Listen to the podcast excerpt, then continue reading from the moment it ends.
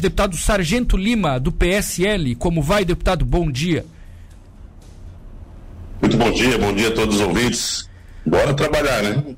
É, bora trabalhar. Imagino que o dia tenha terminado muito tarde, hein, deputado? Ontem.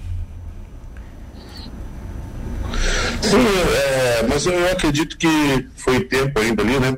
É, não terminamos tão tarde quanto eu esperava. Então, eu acredito que está tudo bem. Perfeito. Vamos lá.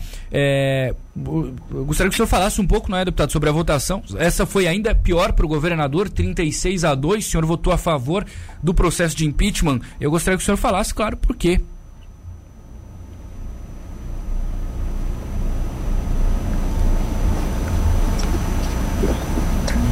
Acho que o deputado não está nos ouvindo, não é? Deputado consegue nos ouvir? Agora sim. Agora sim, vamos lá. É, fala pra gente, deputado, fala pro eleitor aqui de Tubarão, que é a cidade de Carlos Moisés, por que o senhor votou favorável ontem de novo ao processo de impeachment? Bom, bom dia, bom dia a toda a cidade de Tubarão. Na verdade, não é algo que nos deixa feliz, nos deixa contentes de estar fazendo dia de ontem, né? É, porém, isso chegou num ponto ontem ali, onde que a gente começou esse processo ah, lá no início da CPI dos respiradores, né?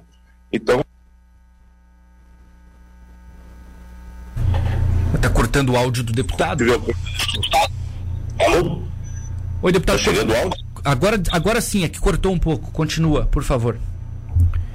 É, como eu tive a oportunidade de, de, acompanhar a relatoria do processo todo da CPI dos respiradores, enfim, né? É, e votei a favor dela, né, inclusive é, foi um um trabalho muito bem feito a várias mãos por todos os integrantes da CPI. Não tinha como eu votar contrário no dia de ontem, né? apesar que eu já, já concordei com, com o relatório da própria CPI, que foi um dos motivadores da, do pedido de afastamento no dia de ontem, né? do pedido de impeachment do dia de ontem.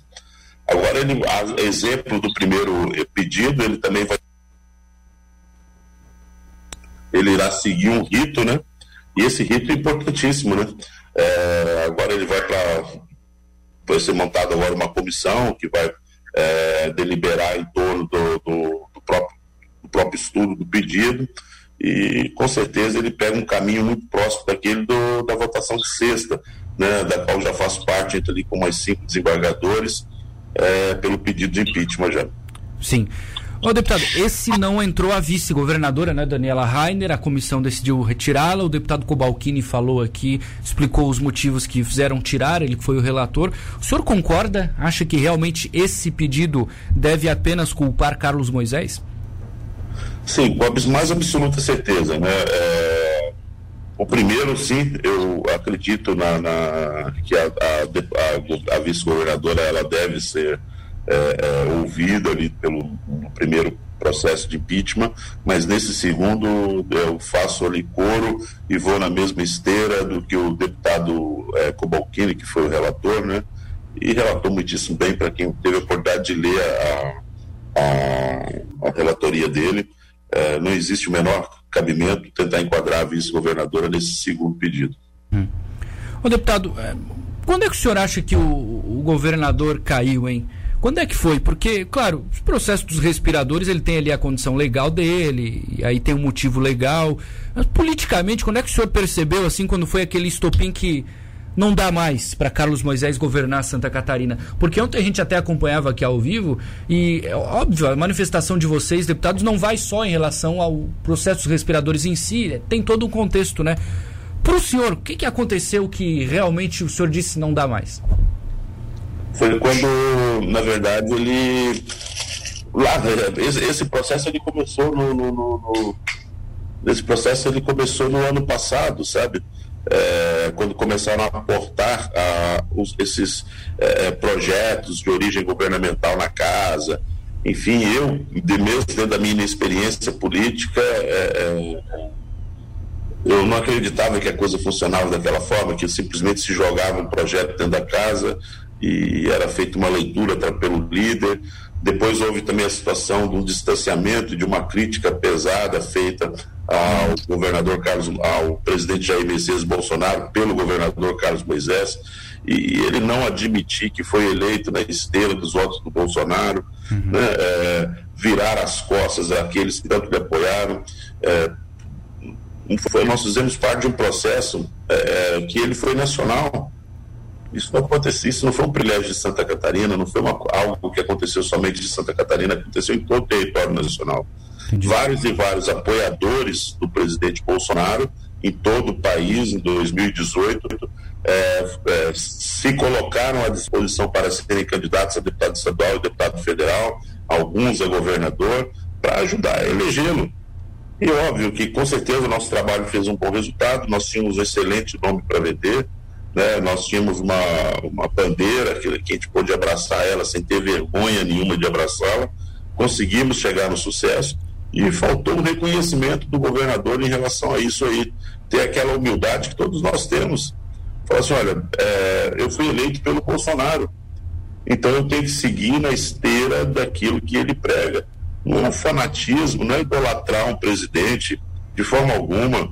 Ah, é, é, você ser fiel às ideias que o conduziram a assim fazê-lo. Né? Nós tínhamos um planejamento, uma ideia, né? um, um uma vontade de, de, de, poder se livrar daquela praga que vinha durante oito anos, é, estava no poder, aí a gente conseguiu com todo sacrifício é, é, se livrar do ex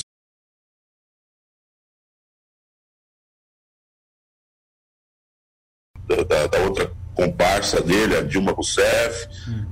a gente conseguiu se livrar também daquele histórico do, do, do MDBista do Michel Temer, e a gente viu que o Brasil estava indo para um caminho é, sem volta.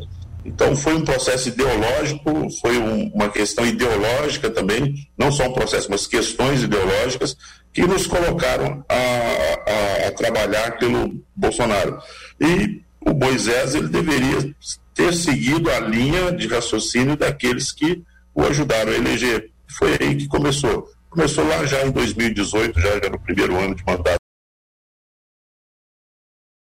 Esse primeiro, obviamente, ele ainda tem outro processo, mas o segundo pedido ele já tem um outro capítulo na sexta, quando ele pode aí sim ser afastado por até 180 dias junto com a Daniela.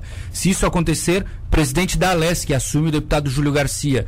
O Júlio tem é, tido problemas nas últimas semanas com investigações da justiça. O, o que o senhor diz para o eleitor catarinense nesse caso? Porque Júlio Garcia pode ser o governador interino. O, senhor conversa com o Júlio, o senhor tem relacionamento com ele, acha que ele está preparado para interinamente governar? Olha, obviamente que sim, né? Eu converso e, e costumo interagir com todos os deputados da casa. Né? Eu me dou muito bem com todos eles ali, é, não tenho nenhum tipo de, de, de com nenhum deles ali, é, de forma alguma. O, Enquanto ao presidente ali da casa, é, se ele está respondendo algum processo, eu torço para que a justiça seja feita.